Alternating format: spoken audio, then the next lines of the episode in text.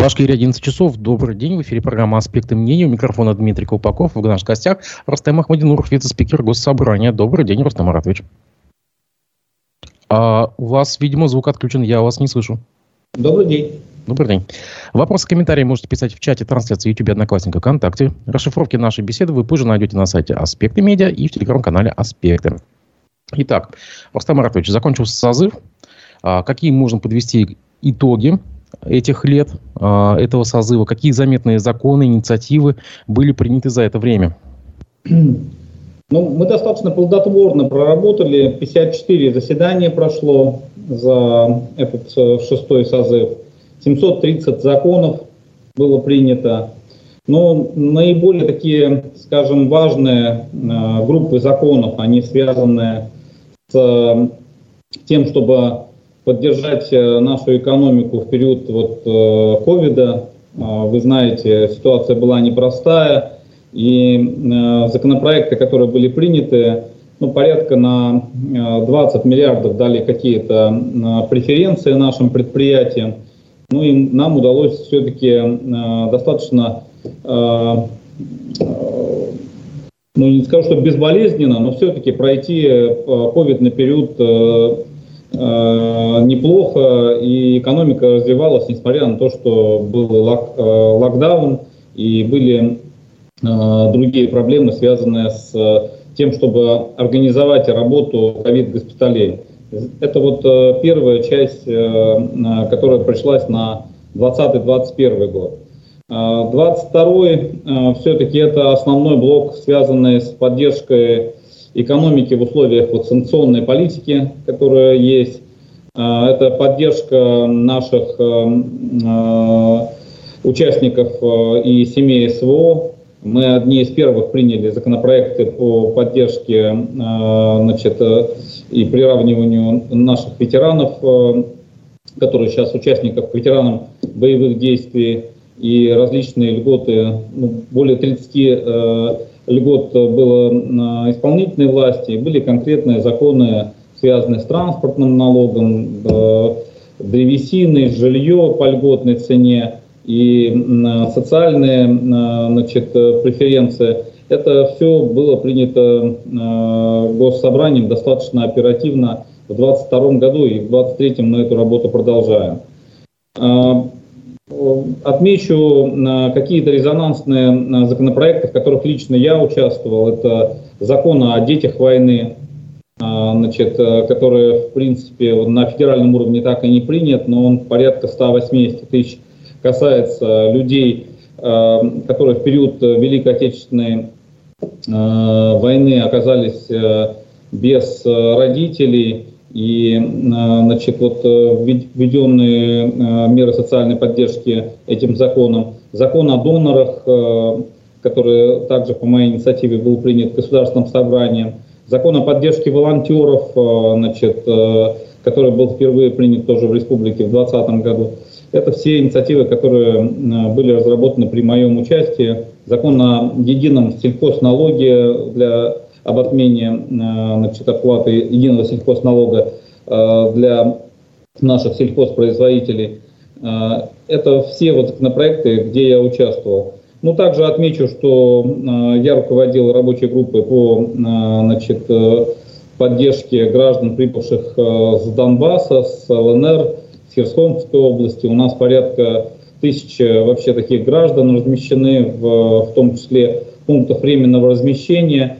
И мы достаточно плотно занимались тем, чтобы там были решены все вопросы по их быту, по образованию, трудоустройству. Ну и продолжаем этим заниматься и сейчас. Поэтому в целом можем сказать, что э, нынешний состав э, госсобрания достаточно неплохо проработал, и э, мне кажется, что это позволило во многом, э, ну, вот эти трудности, которые достаточно серьезные были в нашей жизни, преодолеть их с наименьшими потерями. Рустам Ратович, а звукорежиссер просит вас немножко поближе, поближе к микрофону, потому что чуть-чуть отдалились. А вот вы затронули э, законопроект о детях войны. У нас вчера был коммунист Хафизов здесь в прямом эфире. Он так немножко чуть-чуть упрекнул единороссов, что они этот законопроект позаимствовали у коммунистов. Ведь и ведь действительно что-то подобное у них было. Получается, плагиат. Ну, сама инициатива о поддержке детей войны действительно принималась, э, поднималась и коммунистами. Но она поднималась с, вот, практически с 13-14 года и депутатами-единороссами. И было очень много законопроектов и инициатив в этой части, которые ну, коммунисты предлагали э, какие-то очень э, серьезные выплаты на уровне там э, тысячи рублей ежемесячно, там, допустим, э, значит, э, или какие-то льготы, которые не были просчитаны, и правительство никак не соглашалось на это решение. А мы же все-таки разработали законопроект, который был финансово обеспечен. Да, сумма не ежемесячная, а ежегодная, но в принципе Напомните, пожалуйста, напом... напомните, пожалуйста, сумму сколько? Ну, она тысяча рублей, э, сумма выплачивается ежегодно э, в день э, скорби или в день вот, окончания войны. В прошлом году это было в день республики, но ежегодно выплачивается сумма. Есть льготы по тому, чтобы значит, по медицинским социальным льготам получали эта категория. Но э, сам важно, э, во-первых, то, что мы эту сумму планируем индексировать, во-вторых, в принципе, внимание к этой категории, которая память о Великой Отечественной войне несет, и ну, люди, которые э, по большому счету не имели такого детства, э, значит, ну какая-то компенсация, пусть даже значит, вот в таком виде, э, в форме этого закона, когда дети войны получили удостоверение за подписью главы республики как в внимание к этой категории людей. Поэтому это обычно проходило очень торжественно в, э, в администрациях, в парках. Э, я сам достаточно активно участвовал в выдаче этих удостоверений и знаю, что это очень ну, такой вот акт какой-то справедливости. Э, говорить о том, что мы стащили или как-то там позаимствовали законопроект неверно – Понятно, что на резонансную тему очень много законопроектов, э, и наш законопроект, это законопроект «Единая Россия», конкретных депутатов, которые конкретно э, предложили и смогли согласовать с, э, с правительством суммы, нашли источники для того, чтобы он был реализован. А как вы считаете, вот, кстати, многие наблюдатели считают, что э, следующий созыв очень сильно изменится э, и качественно, и по партийному принципу. Ведь этот созыв формировался еще при Хамитове и отвечал как бы э, э, запросам той администрации. А, как бы нынешний глава, мне кажется, пересмотрит в, в состав э, депутатов и тем более сенаторов. Ну, я думаю, это логично, то, что ротация произойдет. Э, я оцениваю возможную ротацию где-то примерно 50 э, э. То есть я считаю, что с учетом итогов праймерис по нашей правящей партии «Единая Россия», с учетом того, что ну, за пять лет многие депутаты уже показали или свою вовлеченность, работу с избирателями, и, э, значит, э, есть э, у кого-то какие-то другие, может быть, приоритеты уже, допустим, да, и есть другие активные люди, которые себя проявили в период ковида, в период вот сейчас формирования гум-конвоев, в период ситуации с специальной военной операцией. Очень много и людей, которые или активно участвовали сами, или формировали гум-конвои. И понятно, что эти люди, они, волонтеры, э, значит, э, должны э, все-таки ну, как себя проявить и, возможно, получат поддержку со стороны избирателей. Поэтому ротация, несомненно, будет. Второй аргумент, который вы говорите, что глава региона Э, значит, также у нас сменился, все-таки в 2018 году э, Рустем Захевич был главой республики. И, конечно,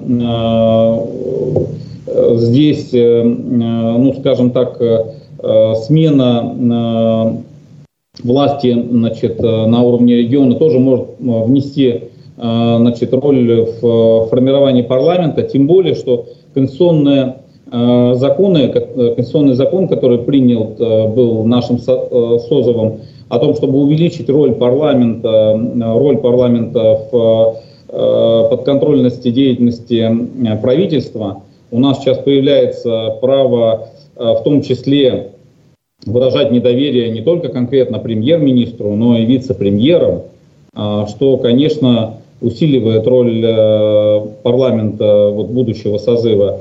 Я думаю, что, несомненно, а, это ну, также а, те люди, которые поддерживают и активно работают с правительством, с главой региона, они также, учитывая достаточно высокий рейтинг главы республики Ради Хабирова, могут получить э, поддержку э, значит, э, ну, как члены активной его команды. А, друзья, я призываю вас писать комментарии и вопросы для нашего спикера. Ну а сейчас еще одну тему затронем. Это Белорусский форум, который прошел недавно в Уфе. Вчера буквально закончился. Из видимых таких результатов, то, что мы обменялись с белорусами пчелами, они нам прислали зубров. Вот как мне кажется, как обывателю. А какие-то есть еще более осязаемые результаты?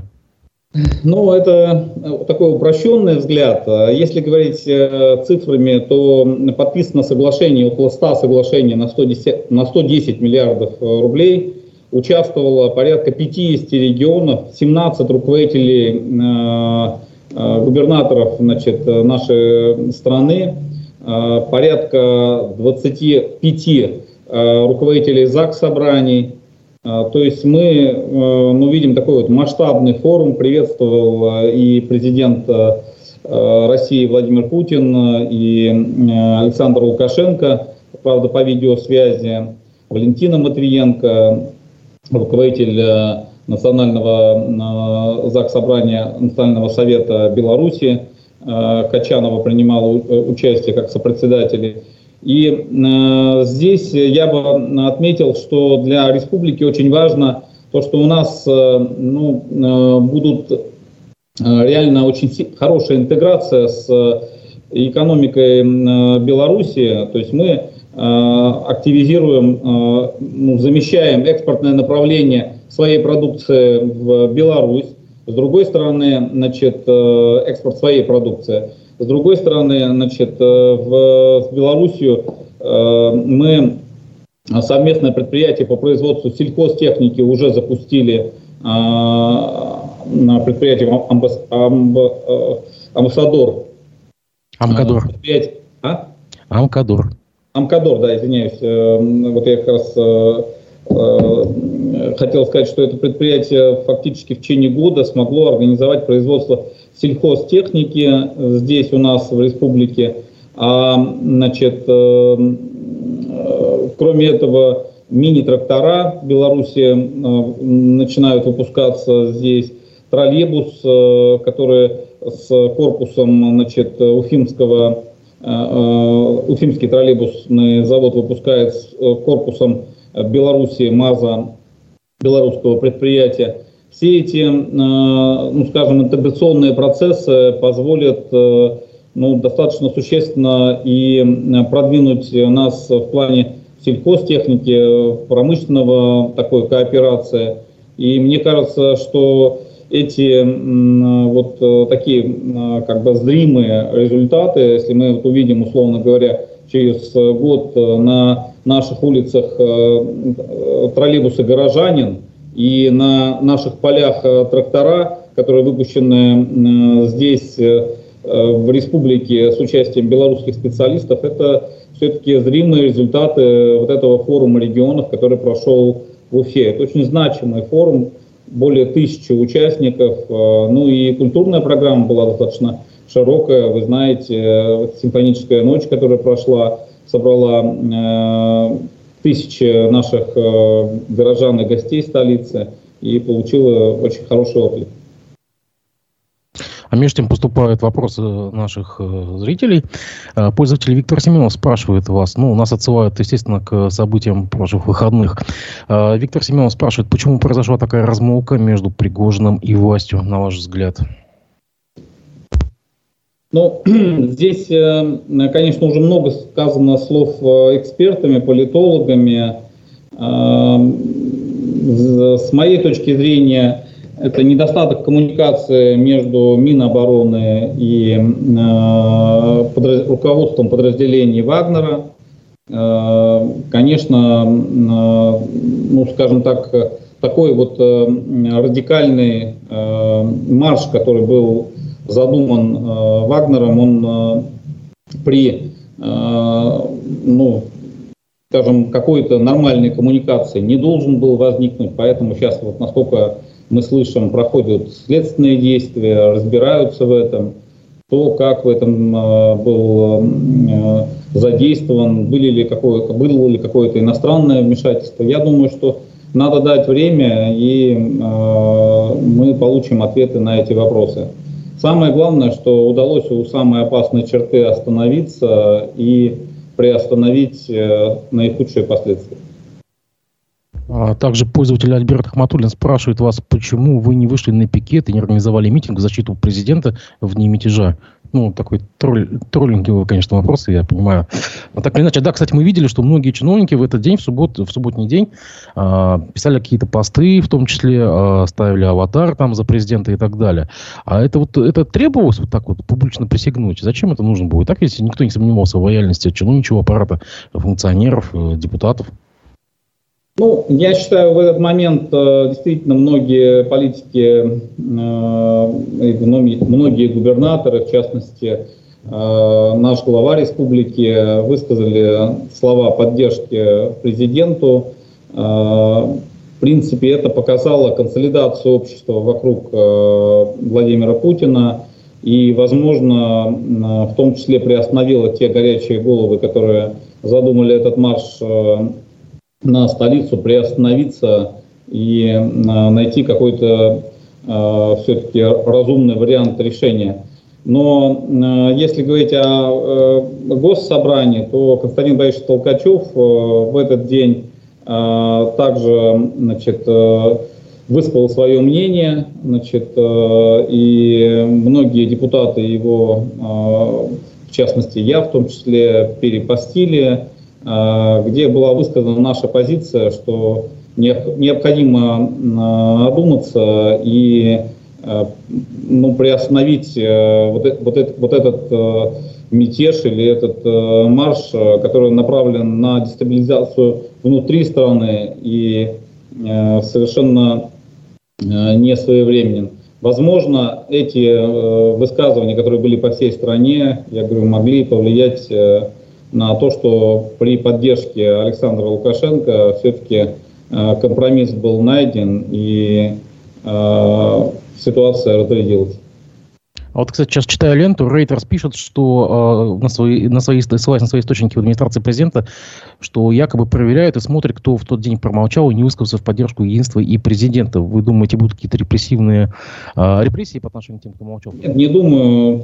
Иногда э, как бы ну, есть же, смысле, с моей точки зрения, это вот как вот, э, я не помню, где-то был там, в 91 же году у нас был путь, да, с 21, 21 э, августа, там, в смысле, где-то был 21 августа 91 года, да. А, ну, многие люди 21 августа 91 года, когда был путь, э, ну, тоже где-то не высказались. И это не повлияло на их политическую карьеру. Там, ну, я не думаю, что каждый должен э, обязательно высказываться. Условно говоря, э, если мне память не изменяет, 21 августа 1991 года не высказался Рустем Хамитов. Но это не помешало ему через какое-то время стать президентом э, Башкортостана. Вот, кстати, господин Рахматуллин здесь в чате также добавляет, почему троллинг. А в 91 году Ельцин обратился к народу, и люди ложились под танки, чтобы его защитить. А лег бы господин Ахмадинуров под танк Пригожина. Ну, навряд ли, ну, конечно. Я думаю, что это действительно не потребовалось бы. Но если бы гипотетически представить, что танки пришли бы к, Бел, к Науфу и приблизились бы к каким-то объектам нашего города, то, конечно, а вот э, сейчас, э, кстати, вот на вопрос от э, тех, кто молчал в тот день, господин Володин предлагает перечитать тех, кто разлетелся в субботу, чьи бизнес-джеты э, из Внуково-3 полетали, да. Э, нужно ли это делать? Нужно ли инвентаризовать тех, кто в тот день сбежал страны? Ну, я не знаю, что имеет в виду Володин, но если есть факты, при которых там люди за 100-200 тысяч э, значит, покупали билеты в определенных направлениях э, и э, выезжали в этот достаточно напряженный момент со страны, а при этом всем значит, они, допустим, являются какими-то политическими деятелями, то, наверное, в этом надо разобраться, потому что какой-то элемент предательства здесь присутствует, но все-таки это должно быть индивидуально. Есть люди, которые обладают э, какими-то э, служебными секретами и в этот момент, э, допустим, выезжают. По ним нужно разбираться. Это индивидуальные случаи. А вот так вот, если посмотреть в прошлое, с чем можно сравнить, какие налоги можно найти в истории? Вот многие говорят, ну, Корниловский мятеж, там, допустим, да, ну, ближайший пример приводит. Ну, генерал Корнилова, правда, не было вооруженных зэков, которые с танками там двигались. Но вот вы как, какой налоги можете найти в истории? Ну, вы знаете, у нас, если историю смотреть, э, нашу российскую, у нас каждый раз э, какие-то ну, мятежники появляются в нашей истории. То Стенька Разин, то Болотников, то Пугачев. Э, единственному, кому, вот, скажем так, удалось совершить ну, или переворот, или революцию, это Владимир Ленин, удалось сделать, да. Я думаю, что Пригожину пока далеко до перечисленных репорта- а, персонажей. А, Все-таки у него присутствует криминальное прошлое достаточно яркое. И а, с моей точки зрения, ну, конечно, то, что сделано было на полях боевых действий, значит, вызывает уважение – но а, поворачивать э, э, свои ружья против собственной страны под любым предлогом, что там есть какое-то недопонимание с Минобороны, было нельзя. И я это осуждаю. А, звучали ранее как бы такие призывы еще до этого мятежа о том, что надо узаконить ЧВК, а вот сейчас наоборот звучат призывы а, запретить ЧВК. Да у нас, кстати, они не, и не разрешены были. У нас, по-моему, даже в Уголовном кодексе есть две статьи там за наемничество и участие в а, в незаконных вооруженных формированиях. Да? На ваш взгляд, как-то нужно э, придать легитимности вот таким формированиям или не требуется? С моей точки зрения, да. Этот вот этот вот э, инцидент, скажем так, да, мягко, э, показал, что любая вот неурегулированность приводит вот к таким последствиям. Э, нужно урегулировать численность, цели, э, значит, э, э нужно, э, конечно, с моей точки зрения, сегодняшний этот э, показывает, что э, они должны, если они, допустим, участвуют в специальной военной операции, они должны подписывать э, контракты с Минобороны.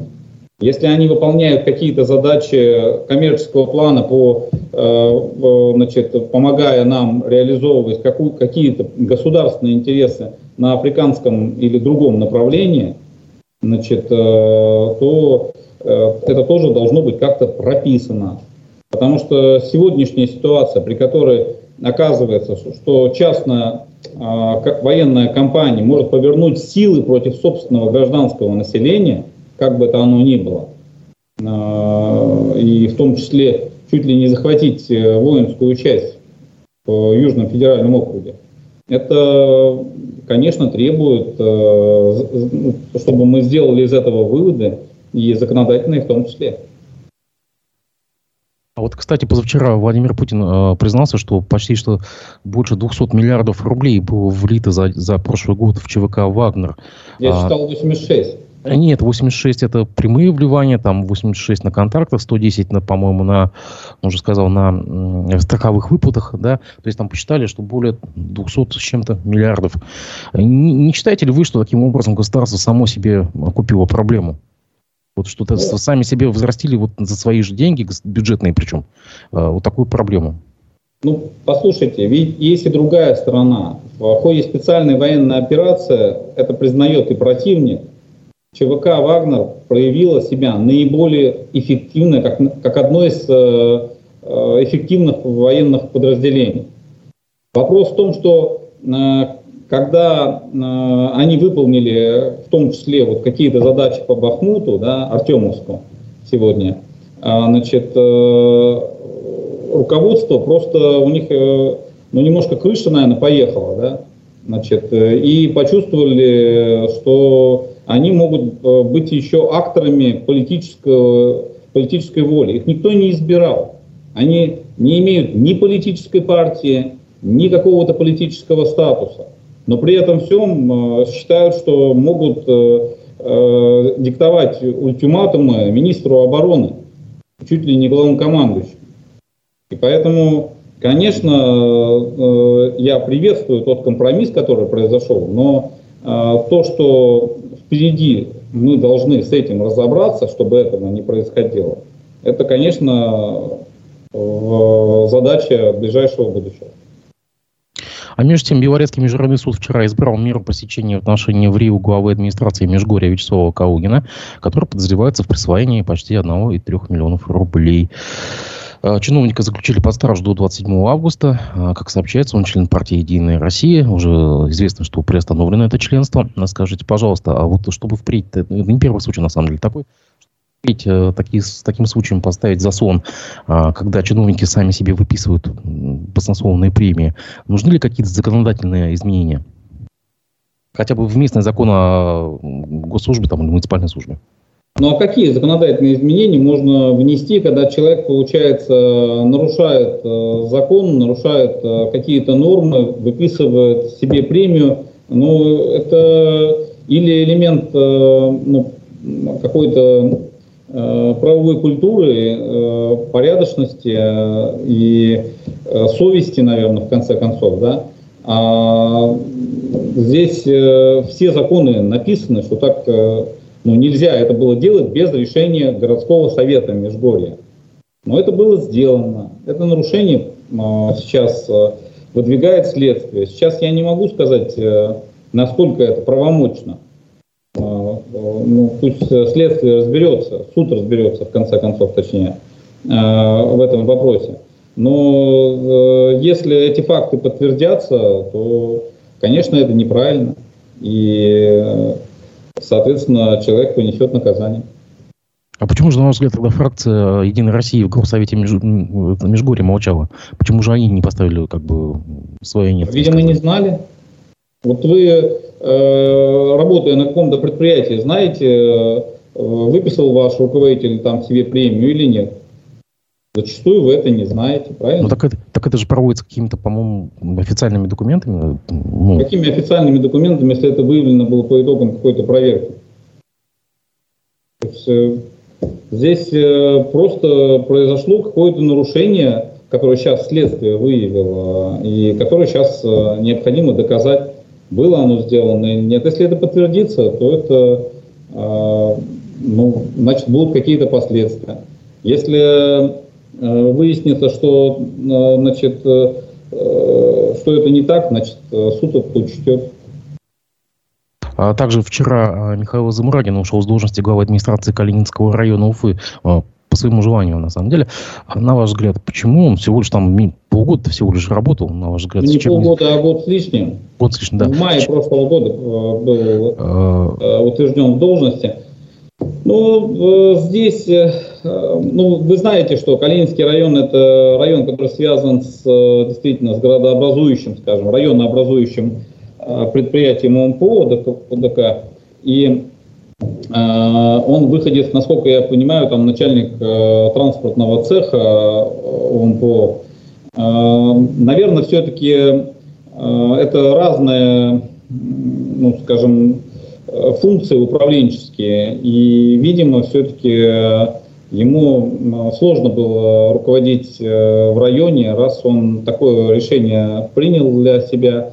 Плюс сам Радмир Мавлеев, мэр Уфы, он достаточно требовательный руководитель.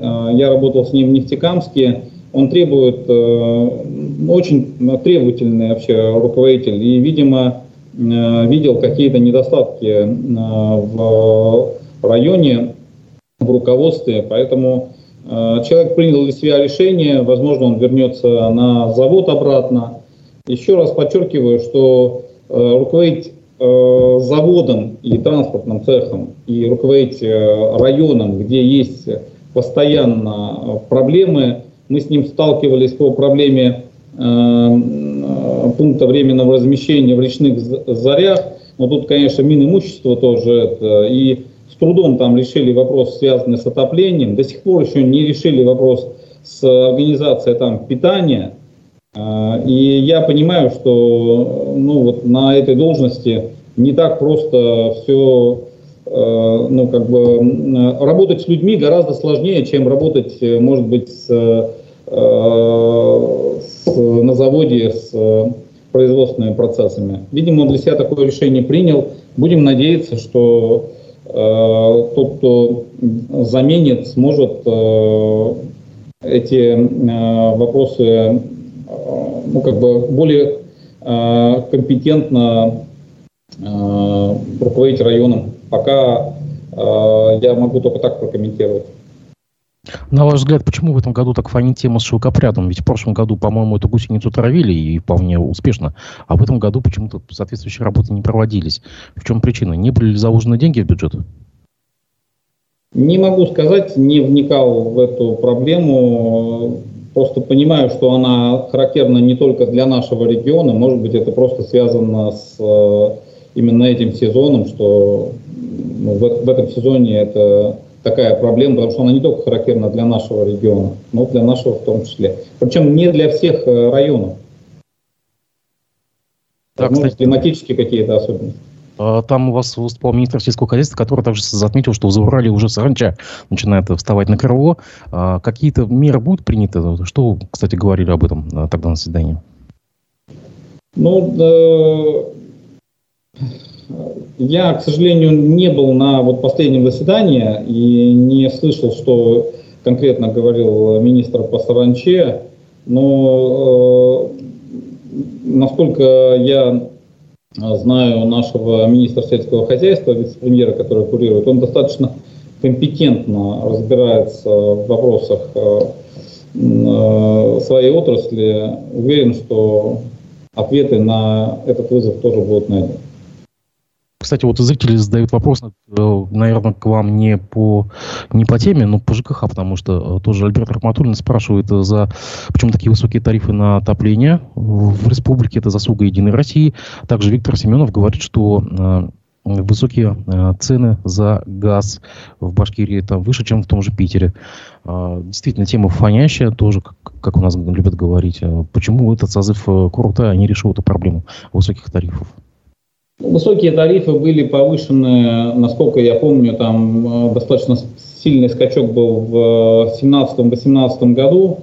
Э, и после этого резких повышений не было. Мы находимся ну, примерно где-то в середине, может быть, чуть в верхней точке, э, верхней точке этой середины по тарифам. То есть у нас не самые большие, но все-таки и не самые низкие. И э, как э, Госкомитет по тарифам э, говорит, что сейчас мы повышение проводим очень умеренное, даже чуть, ну, как бы по сравнению с другими регионами чуть ниже даже.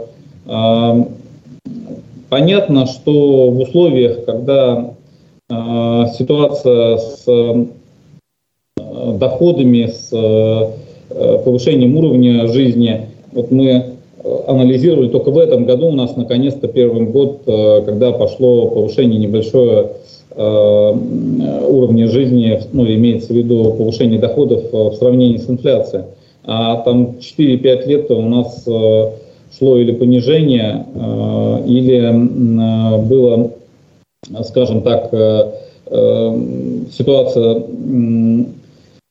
ну, не, не улучшалось качество жизни наших граждан. Поэтому любое повышение, оно вызывает совершенно справедливые вопросы со стороны наших граждан.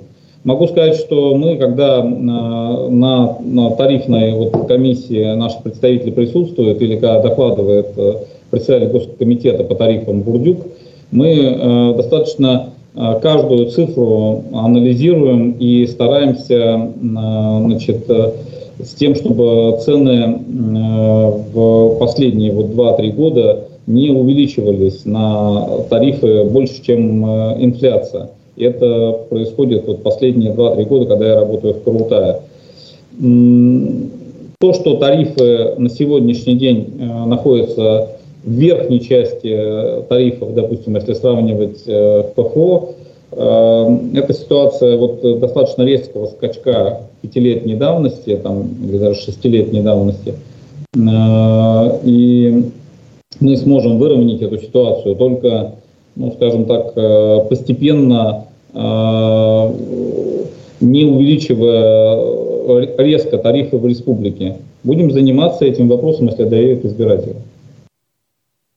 А, сейчас РБК сообщает, что а, сенатор Томской области Елена Мизулина покидает Совет Федерации после единого дня голосования в сентябре. Ее не включили в тройку а, от э, региона. Но она известна у нас э, как борец с пропаганды, ограничением прав на аборты и так далее. Это достаточно очень идиозный человек. А, меня в связи с этим, кстати, натолкнул мысль такой вопрос. А, на третий или четвертый заход уходит уже проект по запрете пропаганды Child Free из Госсобрания Башкирии. Почему э, депутаты от республики прям вот мертво так вцепились в этот законопроект? В чем причина? Даже РПЦ выступил уже против. Но все равно ну, РПЦ выступила против, потому что законопроект затрагивал устои жизни монахов, которые, в принципе, по своему образу жизни э, пропагандируют э, безбрачие, да, не пропагандируют, а исповедуют. Э. И, соответственно, значит, были сделаны как раз, в том числе, услышав возражение РПЦ, определенные изменения в законопроект. Я, в принципе, концепцию закона поддерживаю, потому что сегодня у нас э, ситуация такова, что э, фактически, ну, если, вот, допустим, сравнить 2014-15-16 год, у нас было 1,95 на одну женщину детородного возраста, почти два ребенка рождалось, да? Сейчас у нас коэффициент не 1,95, 1,96 даже у нас был, а 1,4. И приближаемся там к 1,3. В принципе, ну, э, тенденция такая будет, потому что женщин второтного образа все меньше, э, мы придем вообще там к 1,2, к 1,1 или к 1. Ну, э, это депопуляция населения. Плюс, если сейчас Э, мы не сделаем хоть какие-то ограничения тем сайтам, которые говорят, что сначала поживите для себя, сначала, э, значит, э, в смысле, это даже еще ладно, это как бы такая пропаганда западная, которая уже до нас дошла. То есть, а потом сначала встаньте на ноги, на ноги а потом что-то рожайте, это еще более-менее приемлемо. А Но что это за сайты такие, извините, а вы Не видели? сайты, я имею в виду пропаганда, э, в смысле не э, обыденное мнение людей, молодежи. Потому что сначала нужно э, значит, получить образование, профессию. Вот так это личное мнение себя, а людей. А потом, это же а личное мнение. Детей. Это, это же личное мнение. Я говорю, это говорю нормально. Это субъективное личное мнение. Это, то есть... это, это субъективное э, мнение, которое среди молодежи. Но есть сайты, которые пропагандируют, что вообще не нужно заводить детей. Это э, вообще не нужно. Нужно будет, э, значит, э, возьмете там в приюте, но вообще э, это обременение. Не надо детей заводить, живите для себя. Это идеология child free, которая вот, э, э, достаточно существенно в нашу среду молодежную проникает. И есть специальные по этому поводу сайты, э, есть программы. Э, эта идеология все больше э, проникает в нашу молодежную среду. Если мы хоть какое-то ограничение под э, такого рода идеологию не будем делать, то я говорю, мы придем к тому, что у нас будет просто депопуляция населения, и кто наше даже старшее поколение будет поддерживать, когда они составятся. А может депопуляция происходит по социальным причинам? Нет, она происходит по разным причинам. Но в том числе, в том числе э, эта идеология влияет на то, что у нас деторождение и э, количество вот, э, детей уменьшается ежегодно. Вы знаете, что в 2015 году у нас 60 тысяч родилось? В прошлом году вы знаете, сколько детей родилось у нас в Башкирии? Нет, не знаю. Примерно 30, 34, по-моему. То есть почти в два раза меньше. А знаете, сколько после войны у нас рождалось детей на территории Башкирской АССР? 160 тысяч.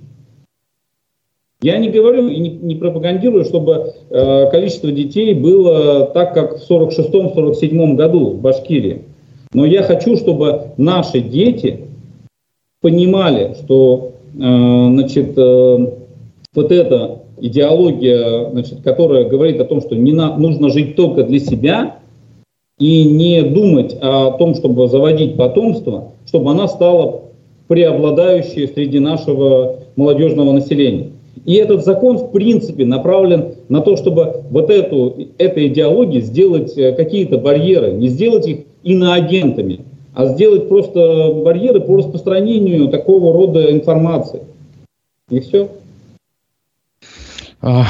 А, пользователь Рустем Шахметов вас спрашивает, почему собственные доходы консолидированного бюджета Башкирии в этом году рухнули на 10%, тогда когда в других регионах растут. В среднем по ПФО на 3%.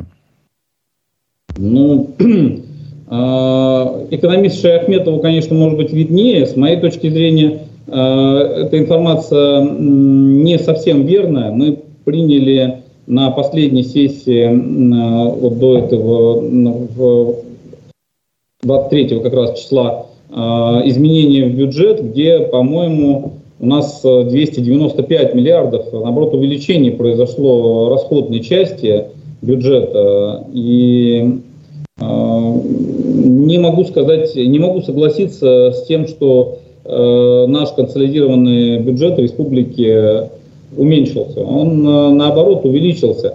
Э, если он сравнивает его с другими регионами, то тут надо смотреть, э, что он сравнивает. Не могу прокомментировать прямо с листа.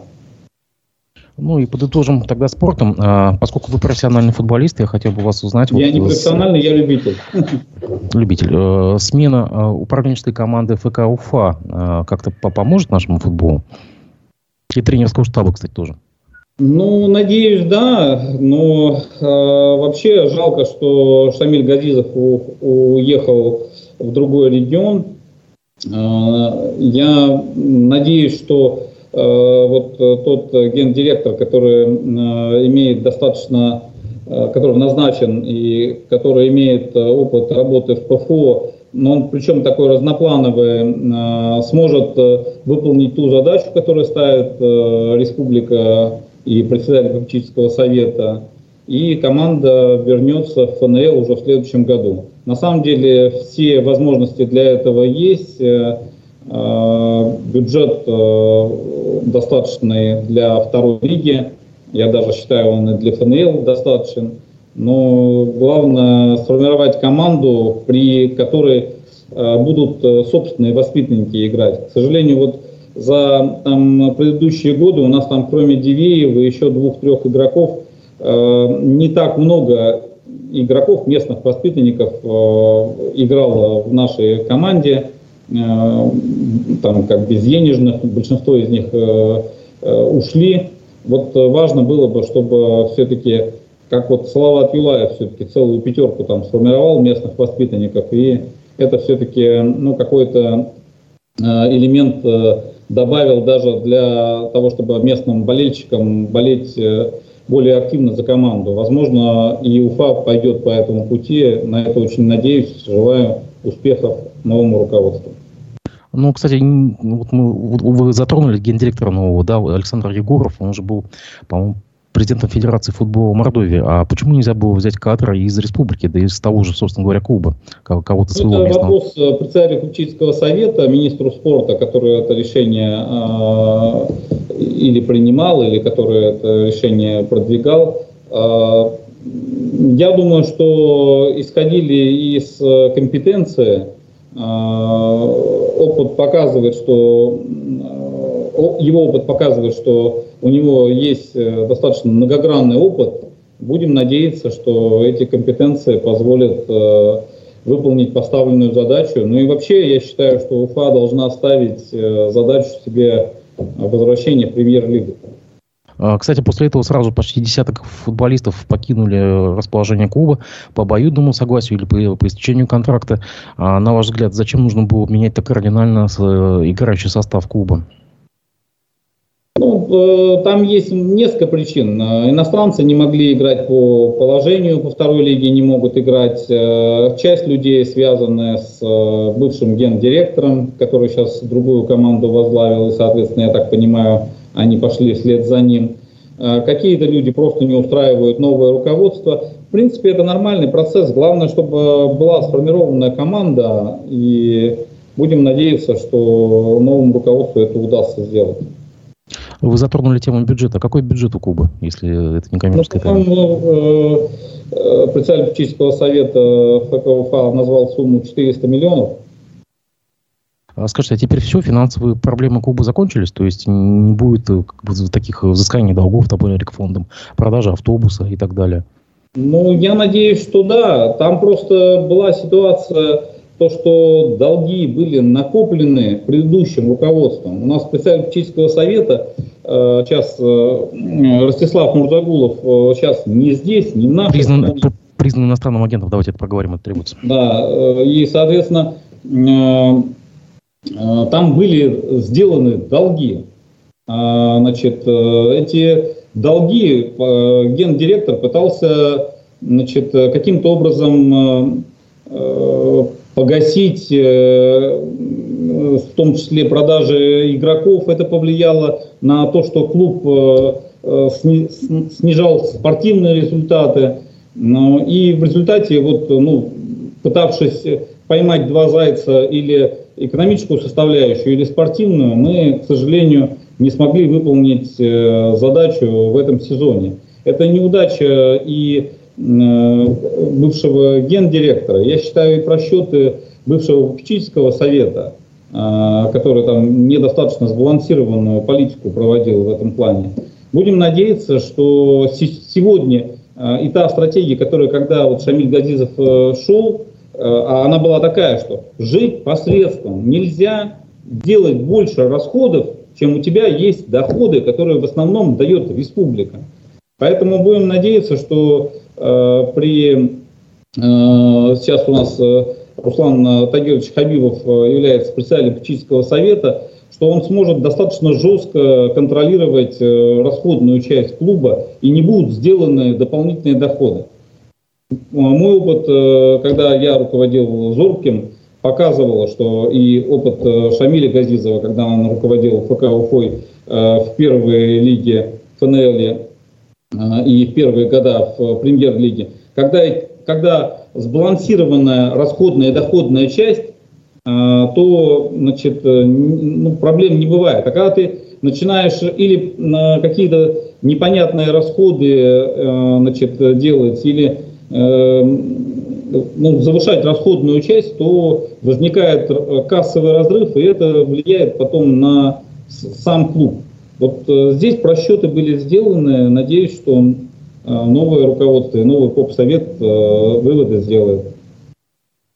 Ну что же, да, кстати, приходят новости сейчас, что с сегодняшнего дня сервис знакомств Тиндер ушел из России. Как же теперь будут знакомиться россияне? Это к вопросу о депопуляции, то, что мы с вами говорили выше. Ну что же, спасибо. как-нибудь, я думаю. Ну, может быть. А я вас благодарю за то, что вы нашли время выйти в эфир. Уважаемые зрители, приятных выходных, всего доброго. Увидимся на следующей неделе. До свидания. До свидания.